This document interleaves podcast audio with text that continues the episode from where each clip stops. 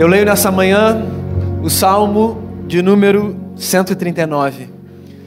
Uma das orações mais lindas que a gente encontra nas Escrituras Sagradas. Livro dos Salmos, capítulo 139.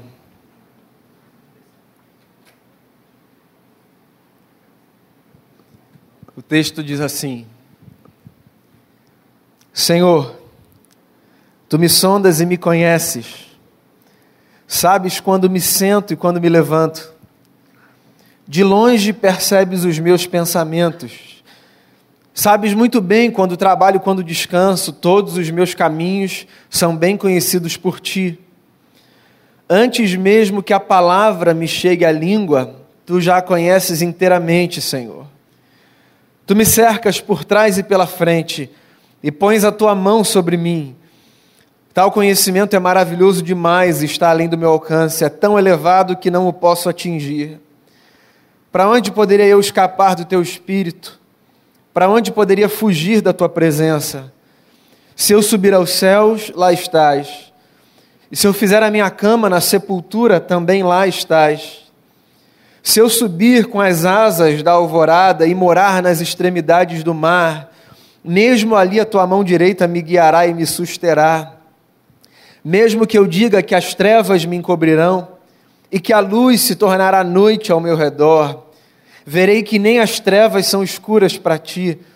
A noite brilhará como o dia, pois para ti as trevas são luz. Tu criaste o íntimo do meu ser e me teceste no ventre da minha mãe. Eu te louvo porque me fizeste de modo especial e admirável. Tuas obras são maravilhosas, digo isso com convicção. Meus ossos não estavam escondidos de ti quando em secreto fui formado e entretecido como nas profundezas da terra. Os teus olhos viram meu embrião, todos os dias determinados para mim foram escritos no teu livro antes de qualquer deles existir. Como são preciosos para mim os teus pensamentos, ó Deus! Como é grande a soma deles! Se eu os contasse, seriam mais do que os grãos de areia. Se terminasse de contá-los, eu ainda estaria contigo. Quem dera matasses os ímpios, ó Deus. Afastem-se de mim os assassinos, porque falam de ti com maldade, em vão rebelam-se contra ti. Acaso não odeio os que te odeiam, Senhor?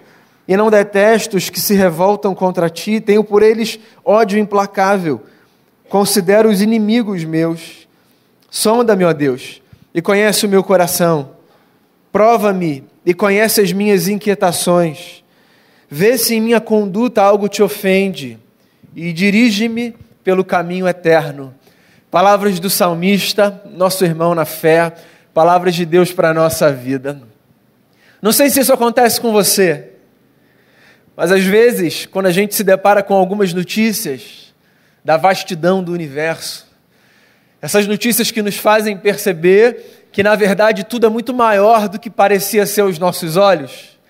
E de que um dia a gente tratou como limite, na verdade não era o limite porque havia mais e havia além.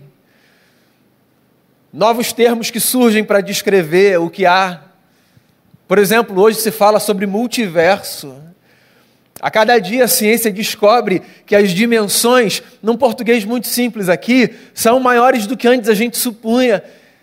E eu não sei qual é a sensação que isso traz para você, mas às vezes, ouvindo essas notícias da vastidão do universo, da grandeza do que há, da complexidade de tudo que existe, dá uma sensação de insignificância, de pequenez. Sabe?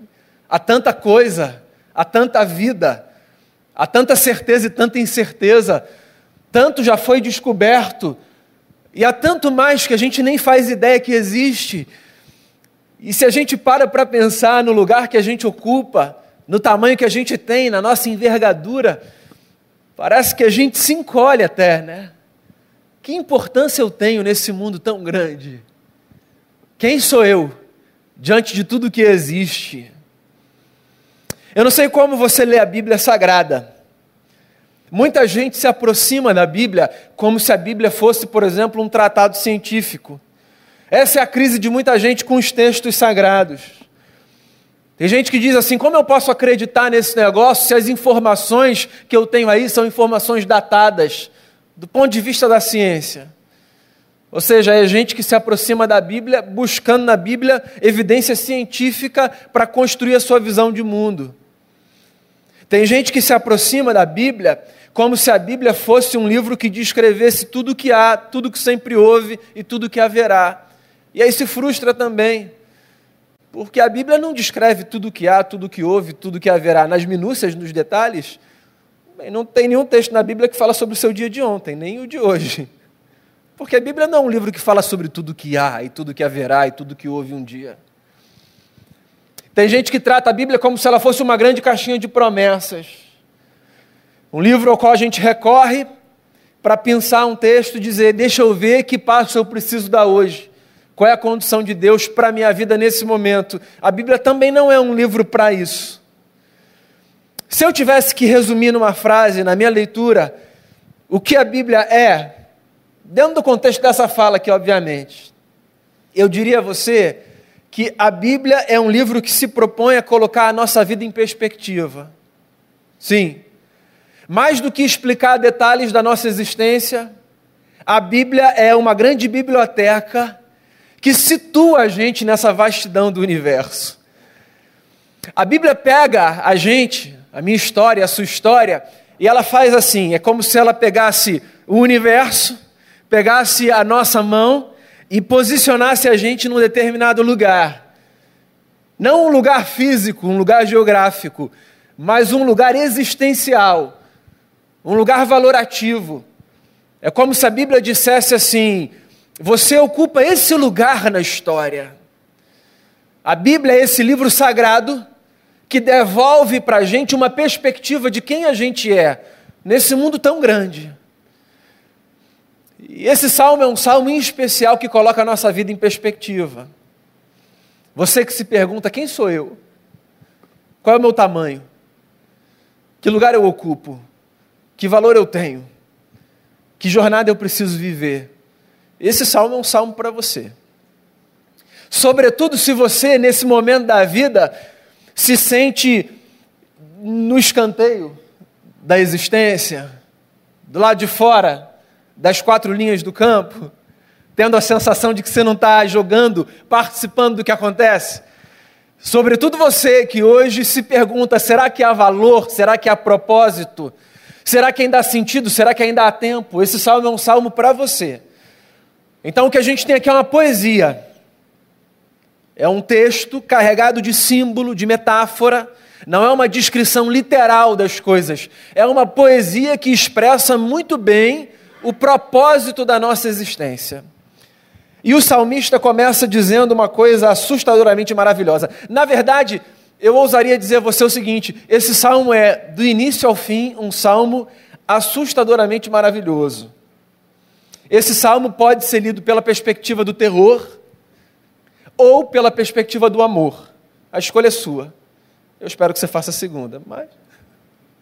Senhor, Tu me sondas e me conheces. Sabes quando eu me sento e quando me levanto. De longe percebes os meus pensamentos. E sabes muito bem quando trabalho e quando descanso. E todos os meus caminhos são bem conhecidos por ti. Antes mesmo que a palavra me chegue à língua, tu já a conheces inteiramente, Senhor. Quem é Deus para você? Há muitas respostas possíveis para essa pergunta. Esse trecho que eu li do Salmo é um trecho que nos faz perceber que Deus é esse ser supremo, majestoso, grandioso, que não pode ser contido pelos altos céus, diz um profeta, mas que ainda assim nos conhece nos detalhes. Há uma beleza aqui, crescente no texto. O salmista começa descrevendo Deus como aquele que nos observa por fora e que vê tudo o que a gente faz. Ou seja, Deus como aquele espectador dos nossos passos. Quando a gente se assenta, quando a gente se levanta, para onde a gente vai, de onde a gente parte, Deus nos acompanha os passos. Então eu olho para esse começo do salmo, eu tenho a sensação de que Deus é como aquele pai, aquela mãe, que naquela fase em que o filho, a filha ainda estão adquirindo uma certa autonomia, dizem assim: pode ir, mas de longe fica vigiando, sabe? Vai, vai lá e vai atrás, só para ver se está tudo certo. Deus é como esse pai que nos acompanha, que vai com a gente, que observa as nossas condutas, que vê por onde a gente caminha, que dá atenção a todos os nossos passos. Deus não é como esse pai e essa mãe que entrega o filho para o universo e diz: vai, deixa que a vida te cria. Não. Ele está ali observando, atento, cuidadoso, prestando atenção, demonstrando amor, tentando fazer com que cada passo dos seus filhos e das suas filhas que somos seja alvo do seu cuidado. E eu sei que você sabe disso, se você cresce na igreja, essa é uma das coisas que você ouve lá atrás, quando você ainda é criança. Mas quando a vida começa a ganhar algumas cores assustadoras, essa lembrança é tão importante, né? Quando um diagnóstico vem, quando uma notícia atravessa, quando alguma coisa sai dos planos, aí a gente se lembra da canção que a gente cantou ainda há pouco. Deus cuida da gente vai do nosso lado, está caminhando com a gente. Senhor, tu me conheces, me sondas. O Senhor sabe tudo da minha vida, sabe tudo a meu respeito. Terror ou amores? Ele sabe tudo a nosso respeito. Cada passo que eu dou, a maneira como eu vou para cada lugar, quando ninguém vê como eu fui, ele sabe, ele acompanha. Quando eu saio do ponto A e chego no ponto B, e mesmo que eu não tenha companhia, que eu não tenha companhia nenhuma, Ele está ali comigo, caminhando do meu lado, observando a direção que eu tomo, seja ela certa, seja ela errada. Curioso perceber que o salmista não diz assim: o Senhor está conduzindo os meus passos de tal forma que eu sempre acerte. Inclusive, isso vai ficar mais nítido no meio do salmo. Ele não está entrando no mérito do por causa de Deus os meus passos são sempre acertados. O que ele está falando nesse momento é porque Deus é quem Ele é, Ele sempre observa tudo que eu faço, tudo que eu faço, está sempre olhando. E mais, Ele vê não apenas o que se passa do lado de fora, Ele me conhece por dentro. O que fica mais maravilhoso e assustador porque olha só, nós nos conhecemos por fora. E eu, no máximo, posso presumir alguma coisa acerca de como você está nesse momento. Você pode ser uma pessoa daquelas que não consegue esconder na face o que se passa com você lá dentro. Esse tipo de gente para quem a gente olha e diz assim, não está tudo bem, né? Ou então, o que aconteceu para você estar tá assim? Mas você pode ser esse tipo de gente que sabe fazer um poker face legal, sabe? Está ali, ninguém faz ideia do que se passa com você, você está sentado no seu lugar aí, as pessoas olham e dizem assim: Fulano está bem, né? E você pode estar um caco por dentro, ou o contrário. As pessoas podem olhar para você e podem falar assim: está acontecendo alguma coisa? E você diz: não, não, está tudo em paz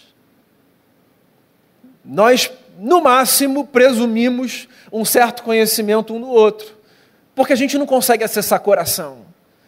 O que se passa dentro de cada um é um mistério muito grande. Razão pela qual, inclusive, a gente deveria se aproximar um do outro com muita cautela. As nossas aproximações um do outro, elas deveriam sempre pedir da gente uma certa cautela, porque a gente não sabe como o outro está. O coração do outro, eu aprendi isso uma vez na vida e trouxe e trago comigo. E quero continuar caminhando com isso. O coração do outro é sempre um solo muito sagrado. Você já deve ter passado por essa experiência de fazer uma brincadeira que nem era uma brincadeira assim problemática, mas que caiu da pior forma possível, porque foi no momento errado, certo? Porque você chegou, achou que fosse assim a ocasião própria para a brincadeira, mas não era. Porque, mas tudo bem, faz parte. A gente não conhece o outro por dentro.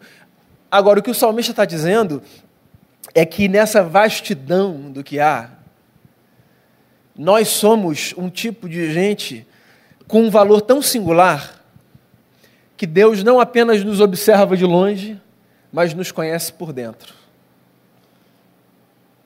É maravilhoso isso, porque no mundo de performance como o nosso, nós nem sempre podemos externalizar aquilo que se passa lá dentro.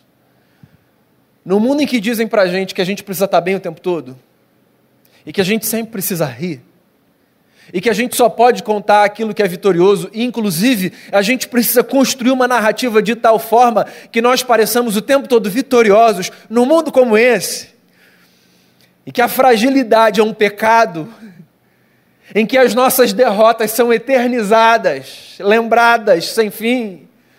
Nós precisamos o tempo todo aparentar um sucesso que é irreal. Então é cansativo demais ser gente num tempo como o nosso. Porque ninguém tem o direito a nenhuma fragilidade, a nenhum problema. A gente precisa o tempo todo pretender ser alguma coisa, ainda que aquilo que a gente pretende ser não seja o que diz respeito à nossa realidade no fundo naquele momento. Mas Deus, o salmista está dizendo que Deus é aquele que conhece a gente lá dentro, lá dentro. Aquele que conhece as palavras que não chegaram nos nossos lábios ainda que conhece os pensamentos que a gente tem. Eu acho isso maravilhoso pelo seguinte: isso tira da gente a obrigação de aparecermos para Deus representando uma certa personagem, qualquer que seja. Porque eu não sei como você foi forjado na sua experiência religiosa. Eu não sei se você, por exemplo, é o tipo de gente para quem disseram o seguinte: ó, oh, Quer viver esse negócio? Quer ir para a igreja? Quer se comprometer? Tudo bem, olha lá como você vai viver. E eu até entendo essa frase. Eu até entendo. Porque o novo nascimento, que é como a gente chama essa experiência com Cristo, ele pede da gente minimamente um empenho para uma vida à altura, sabe? Então, se eu nasci de novo em Cristo Jesus, minimamente eu preciso me empenhar para a minha vida ser condizente com os valores que agora moldam a minha jornada. Mas eu tenho certeza que você vai entender o que eu vou dizer agora. Me empenhar minimamente para que a minha vida seja altura é diferente de fingir ser perfeito. Certo? Me empenhar para que a minha vida seja a melhor possível é muito diferente de vestir uma máscara diante de Deus e tentar fazer Deus acreditar que eu sou algo que eu não sou, ou que eu estou, melhor dizendo, algo que eu não estou. Porque nós estamos mudando o tempo todo, em condições diferentes o tempo todo. Então eu acho maravilhoso esse negócio de Deus conhecer a gente, porque isso é libertador. Isso liberta a gente de um tipo de espiritualidade que mais se parece com um teatro. A espiritualidade do teatro, ela não é uma espiritualidade que se harmoniza com essa canção. Porque o que essa canção está dizendo é: o Senhor me conhece. As palavras que eu engulo, porque há palavras que a gente engole, certo? As palavras que eu engulo, diante de ti, elas já foram ditas, benditas ou malditas. Elas já estão diante dele, ele conhece tudo que eu sou. Então você percebe que a nossa decência, a nossa civilidade, a castração que a gente faz dos nossos impulsos mais bestiais, ela não tem a ver com a gente proteger Deus dessa versão antiga nossa que pode assustá-lo? Não. Ela tem a ver com a gente construir uma história onde nós sejamos cada vez mais civilizados e nos respeitemos e nos abençoemos mutuamente. Tem a ver com isso daqui, ó. Porque com Deus, Deus é aquele diante de quem a gente não pode ser absolutamente nada senão quem a gente é. Porque Ele conhece as nossas palavras antes que elas cheguem ao nosso lábio. Tudo que a gente pensa, ele conhece. Está com medo? Não é maravilhoso? Pensa por outro lado. É maravilhoso. Você pensar que Deus ama você do jeito que você é. E olha só, muda um pouco a perspectiva. Não olha isso apenas a partir do terror do meu Deus, os meus pensamentos mais escusos e os meus desejos mais primitivos, esses Deus conhece. Não, pensa por outro lado.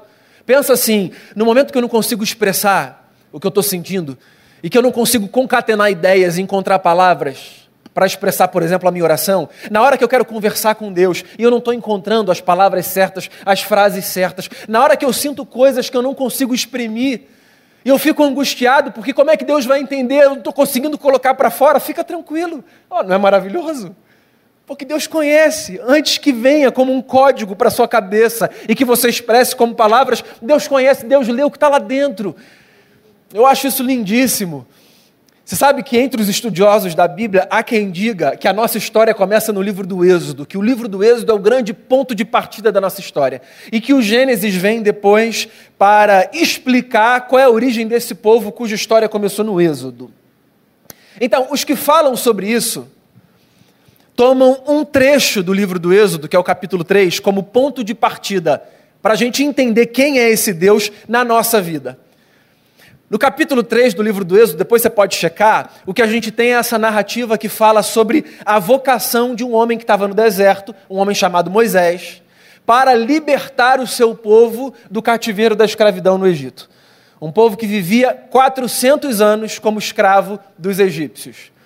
E aí, ali naquele texto do capítulo 3 do livro do Êxodo, tem uma coisa muito linda. Quando Deus aparece para Moisés, ele diz assim: Moisés, eu vim para libertar o meu povo. Por quê? Eu ouvi o clamor do meu povo lá no Egito. A expressão hebraica que aparece traduzida na nossa Bíblia por clamor é a expressão saak, que era a expressão que os hebreus usavam para falar do gemido da alma. Olha só que coisa linda. A nossa jornada começa com esse anúncio. Quem é Deus? Deus é aquele que ouve o gemido da alma. Ponto.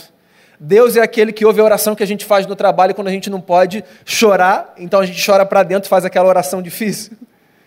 Deus é aquele que ouve as palavras que no ambiente de muita gente, que a gente não quer passar um constrangimento, a gente engole e deixa lá dentro, às vezes temendo, pensando, puxa, agora, como é que eu vou fazer? Não, calma, Deus conhece, Ele ouve, Ele ouve o gemido da alma. Ele ouve o nosso clamor e vem nosso socorro. Percebe que é muito mais maravilhoso do que assustador pensar que Deus conhece os nossos pensamentos? Tem muito mais a ver com que libertador do que com cuidado, boquinha com que fala, mãozinha com que toca, pezinho onde pisa, olhinho com que vê. Aí aquela teologia do terror que eu fiquei na minha infância. Conhece os nossos pensamentos, as nossas palavras, antes que elas cheguem aos nossos lábios. E mais do que isso, não tem a ver apenas com conhecer. Tem a ver com ele preenche cada espaço. Se eu for para os céus, ele está lá. Se eu fizer a minha cama no mais profundo abismo, Deus está lá. E se eu for para os confins dos mares, Ele está lá. E por onde eu for e para onde eu for, Ele sempre estará. Que coisa maravilhosa, né? Que coisa maravilhosa. Assustador se eu estiver vivendo uma vida querendo fugir dele, sabe? Se eu quiser construir a minha história cauterizando a minha consciência, anestesiando a minha consciência, para ignorar a existência de Deus e viver o tipo de vida que eu quiser, assim, talvez isso seja assustador. Mas se eu parar para pensar que Deus é aquele que eu sempre encontro onde quer que eu esteja, e seja lá o lugar para onde eu vá, isso é maravilhoso. Porque nessa vida existem lugares que são assustadores, infernais, certo? Há lugares nessa vida que são carregados de um peso e de uma presença que, que, que às vezes faz um mal assim quase que físico para a gente, né? Por exemplo, no contexto religioso a gente chama essas experiências de experiências de opressão. Há lugares que são carregados de muita opressão, há momentos da vida que são assim. Às vezes, nos mesmos lugares onde nós já experimentamos paz. Então, eu não estou querendo pintar aqui lugares físicos, não especificamente. Há momentos da vida em que, no mesmo lugar, nós experimentamos paz e, em outro momento, a gente experimenta peso, opressão. E aí, o que o texto está dizendo para a gente, que é maravilhoso, é que essa consciência de que Deus sonda a gente, conhece a gente, e conhece a gente por dentro e por fora, ela é tão poderosa que ela faz com que a gente perceba o mundo como casa de Deus, de modo que onde quer que a gente esteja, onde quer que a gente esteja, Deus sempre estará com a gente. Não tem nenhum lugar para onde você vá, nenhum lugar que você não possa ter um encontro com Deus, nenhum lugar. Nenhum canto desse universo pode ser visitado por alguém sem que esse alguém tenha a possibilidade de se deparar com os braços maravilhosos do Eterno que nos acolhem com a sua graça e com o seu amor. E eu acho que isso é muito importante da gente se lembrar. Porque há momentos na vida que a gente faz uma pergunta que aparece aqui no texto sagrado, em muitos salmos, que é Deus, onde o Senhor está? Onde o Senhor está? Há momentos na vida, nas lutas que a gente atravessa, que a gente olha para cima, sabe, esse lugar que representa o lugar onde Ele está, e a gente diz assim: Senhor, vim sozinho para cá? É isso mesmo? Eu estou entrando sozinho nesse hospital? Eu estou atravessando sozinho esse deserto? Eu estou fazendo sozinho essa viagem? Eu estou ficando sozinho em casa? Eu estou largado nesse mundo? Esse mundo já é grande, já é assustador, e eu ainda estou sozinho, sozinha. Aí vem o texto e diz que nada, que nada. A gente aqui não percebe. Onde a gente estiver, Ele está com a gente. Onde você estiver, Ele está com você. Onde você estiver, nesse mundo, nessa vida, todos os dias, onde você estiver, Deus está com você. E eu espero que isso leve paz para dentro de você. Paz. Porque de poucas coisas o ser humano tem tanto pavor quanto dessa experiência de solidão. Essa experiência de solidão é muito angustiante. É que porque nós somos adultos, e aí nessa vida adulta a gente tem que pretender muita coisa, a gente não partilha isso. Mas a canção já disse isso em algum lugar, né? A solidão, amigos, é o nosso pior castigo. A solidão é uma desgraça. E a gente saber que a gente tem Deus nos lugares que a gente está sozinho é absolutamente poderoso e maravilhoso, revolucionário e subversivo. Eu já contei aqui uma vez a experiência sabe, de um dos meus filhos, um tempo atrás. Ele estava atravessando alguns desafios, alguns lugares, ele tinha muita dificuldade de chegar, se sentia angustiado, estava com medo, essas coisas próprias da infância. Né? Aí um dia, meu coração apertado, porque eu não podia estar com ele nos lugares, né? Não é pai e mãe, a vontade que a gente tem é de estar junto, né? Mas não dá. Aí um dia ele chega em casa, pequeno ainda, eu digo assim, filho, e aí? Foi mais fácil? Ele falou assim, pai, eu não vou mentir. Não foi muito fácil. Mas aí eu falei com a tia assim, tia, eu posso ir no banheiro rapidinho? Aí eu fui no banheiro e falei, Jesus, fica comigo. falei, isso, filho. É isso, filho. É isso, cara. Vambora. Jesus, fica comigo. Ele está com a gente. É uma questão da gente ter consciência disso. Jesus, fica aqui comigo, por favor. Jesus, vai comigo. Essa semana eu fui visitar uma irmã querida. No dia que ela ia se submeter a uma cirurgia. A gente vai né, no hospital visitar, a gente que é pastor, ou, ou, ou, ou crente que visita mesmo, né? Irmãos e irmãs. E a gente vai assim, pensando, vou levar uma palavra de Deus para essa pessoa, né? Aí você vai com confiança, aí você diz assim: vamos lá, fica tranquila, vai dar tudo certo, Deus está com você, fica tranquila. E aí ela disse assim para mim: Daniel, eu estou tranquila. Quando eu passar pela porta lá do centro cirúrgico, Deus vai entrar comigo. E quando eu estiver lá, Deus vai estar comigo. Quando eu sair, Deus vai sair comigo. Deus sempre está comigo. E é isso. Deus sempre está com a gente. Eu posso ir para o céu. Ou eu posso fazer a minha cama no mais profundo abismo. Você sabe que a palavra aqui, em português, ela é suavizada, né? Porque a expressão que aparece aqui como mais profundo abismo é a mesma expressão que os textos usavam para falar do inferno, o lugar dos mortos. Olha só que coisa potente. Se eu estiver no inferno, porque há lugares em que a gente está existenciais que são a representação do inferno, né? Se eu estiver no inferno nessa vida, tá tudo bem, Deus está comigo. Sempre está com a gente. Eu posso ir para o mais alto céu eu posso fazer a minha cama no inferno. O Senhor sempre vai estar lá. Aí o salmista começa a discutir aqui teologicamente um ponto. Ele começa a dizer assim: na verdade, estou pensando aqui. Para Deus nem tem esse negócio de céu e inferno, né? Calma, não é aqui uma rediscussão teológica, não. Lembra disso, é uma poesia. O que o salmista está dizendo é o seguinte: eu vejo a vida a partir dessa perspectiva: céu e inferno dia e noite, luz e trevas. Para Deus, tudo é dia, tudo é beleza, em tudo a vida. É como se o salmista estivesse dizendo assim: os lugares para onde eu vou cheio de medo e de angústia, tomado pelo pavor, pensando como é que eu vou sair daqui. Esses lugares, por causa da presença de Deus, que está acima das realidades infernais, por causa da presença dele, que está para além, que não vive a história sendo capturado por esses dilemas, porque ele está para além disso tudo. Por causa dele, tudo é dia, em tudo há brilho. Não é um texto que traz para a gente uma discussão moral sobre céu e inferno, entende? É um texto que coloca a gente em perspectiva. Eu disse isso a você no início. Esse texto é um texto que coloca a nossa vida em perspectiva. O que ele está dizendo é: eu vou me lembrar que eu posso estar tá no profundo abismo, nas trevas. Se eu estou com Deus, eu estou na luz. Por quê? Porque para Ele o dia e a noite são iguais, não há trevas, não há trevas. A luz dele brilha mais forte.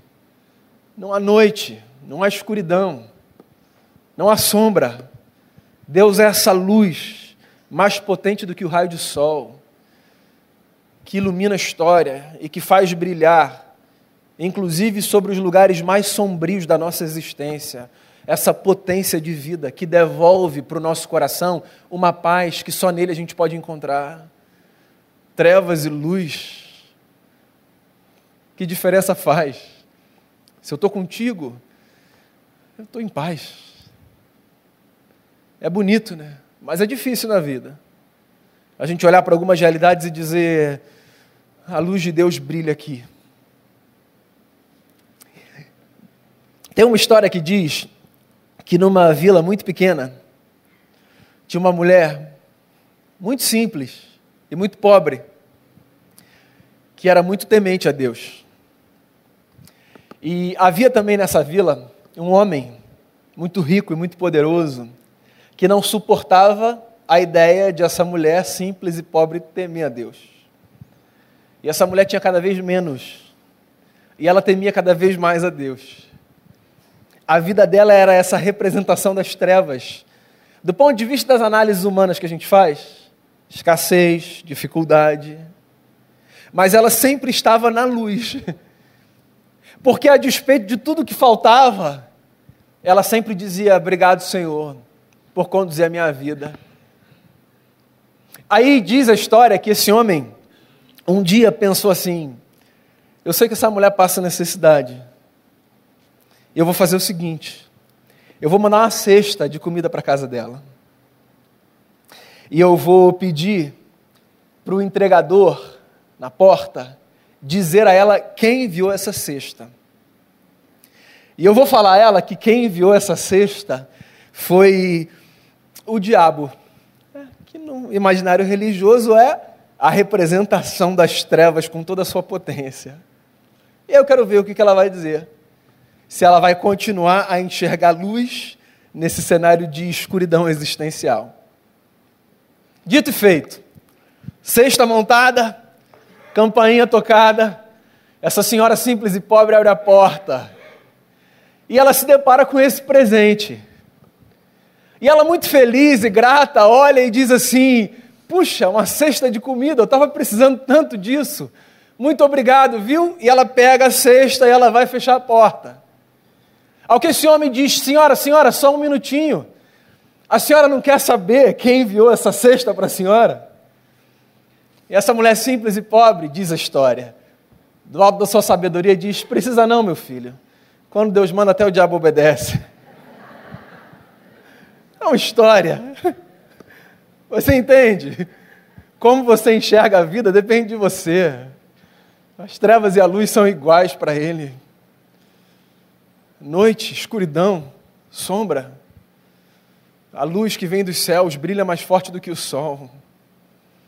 E onde quer que você esteja, com Ele, você sempre pode respirar o fôlego da vida que o dia nos traz toda manhã. Senhor, acabe com os ímpios. Está no texto, para mim é a parte mais difícil. Eu quero que eles morram. O texto está condicionado à cultura da época. Mas o princípio por detrás é de um homem que está dizendo assim: Deus, que esse mundo tenha cada vez menos cara de impiedade, que a tua luz ilumine cada vez mais rincões, e visite o coração e o interior de cada vez mais pessoas. Porque se a verdade é essa, que o Senhor conhece a gente por dentro e por fora, e caminha com a gente por onde a gente for, e se a verdade é que contigo qualquer noite vira dia, então Deus, que mais gente descubra essa graça e viva iluminada por essa nova consciência. Como você chegou aqui nessa manhã? Como você se sente nesse universo vasto, muitas vezes assustador? Que lugar você ocupa hoje? Eu queria dizer a você, irmão, irmã, amigo e amiga, que você é muito amado, muito amada, e que a sua história ela é conhecida por Deus desde antes de você ter sido feito no ventre da sua mãe. E que não há dia seu que Deus não conheça. E que não há experiência sua de vida que Deus não celebre. E que às vezes é possível, inclusive, que você tenha sido diminuído e menosprezado nos rincões religiosos e a partir de óticas religiosas que minam a sua potência existencial e que esvaziam a sua vida, trazendo sobre você um terror que você não precisa carregar. Eu quero dizer a você nessa manhã, você que está perto e você que está longe, você é amado, você é amada. E Deus conhece você. E o que um dia foi para a gente assustador, na verdade pode ser fonte de maravilha, de gratidão e de muito amor no nosso coração. Fuja do teatro religioso. Isso só traz peso para as costas e rouba a possibilidade da gente viver por aí com uma jornada bonita. Se empenhe todos os dias para viver a vida mais bonita que você puder. Mas lembre-se do seguinte: quem você é é sabido por Deus antes que você tivesse consciência disso. E Ele nunca deixou de te amar e nunca vai deixar. Viva a sua jornada. Luz e trevas para Deus são iguais. Não há nenhum lugar, mesmo no inferno existencial, onde você não possa se deparar com os braços calorosos, misericordiosos e poderosos de Jesus. Ele está com você por onde você foi, vai até o fim, viu? Você não está sozinho, você não está sozinha. Paz para o coração e glória para Jesus, o autor da nossa fé. Vamos fazer uma oração? Faça a sua oração aí no seu lugar, responda aí no seu lugar ao que você ouviu. Responda em gratidão, responda em súplica, responda em intercessão, responda como você quiser. Mas responda. Ele nos sonda, ele nos conhece, ele vai com a gente, ele conhece dentro, ele conhece fora. Ele sabe o que veio, ele sabe o que há, ele sabe o que virá. A companhia dele é maravilhosa, não há inferno que nos separe do seu amor. E não há absolutamente nada, absolutamente nada, que nos separe dessa graça que nos dá a possibilidade de viver. Jesus, como é bom a gente se deparar com essas belas notícias que a Bíblia nos dá. Às vezes a gente se sente tão pequeno, esmagado, diminuído. Às vezes, inclusive, a própria máquina religiosa esmaga a gente. Há tanta lembrança de que nós somos pecadores, miseráveis, caídos, e tudo bem, essa perspectiva é tão importante, mas a gente também precisa se lembrar de uma outra perspectiva, que é nós somos muito amados. Esse livro que foi escrito para colocar a gente em perspectiva, ele começa dizendo que quando o Senhor fez a gente do pó, o Senhor nos deu vida soprando o fôlego divino. Se isso não é amor, nós somos gente que carrega a imagem de Deus. E o Senhor sabe quem precisa ouvir isso, o Senhor sabe quando a gente precisa ouvir isso. Então coloca a nossa vida em perspectiva nesse mundo não é para a gente se achar o centro do universo, não, é só para a gente se lembrar. A gente tem muita companhia, a gente aqui não vê isso às vezes. Eu queria pedir, sobretudo por aqueles e aquelas que estão atravessando infernos na vida, venha com o peso e com a leveza dessa eternidade celeste e transforme o instante, o momento de cada irmão e de cada irmã, assim, numa antecipação do céu. Ouça o clamor da alma de quem não pode chorar em público, ouça a oração de quem não encontra palavra, ouça o gemido de quem só expressa lado, pelo lado de dentro a dor que sente. Caminha com a gente, Jesus. Obrigado por essa companhia. A gente te agradece demais. Isso é maravilhoso. Que a gente saia daqui quando esse culto acabar com um paz no coração. É o desejo da minha alma por mim e por cada irmão e irmã. Em nome de Jesus. Amém.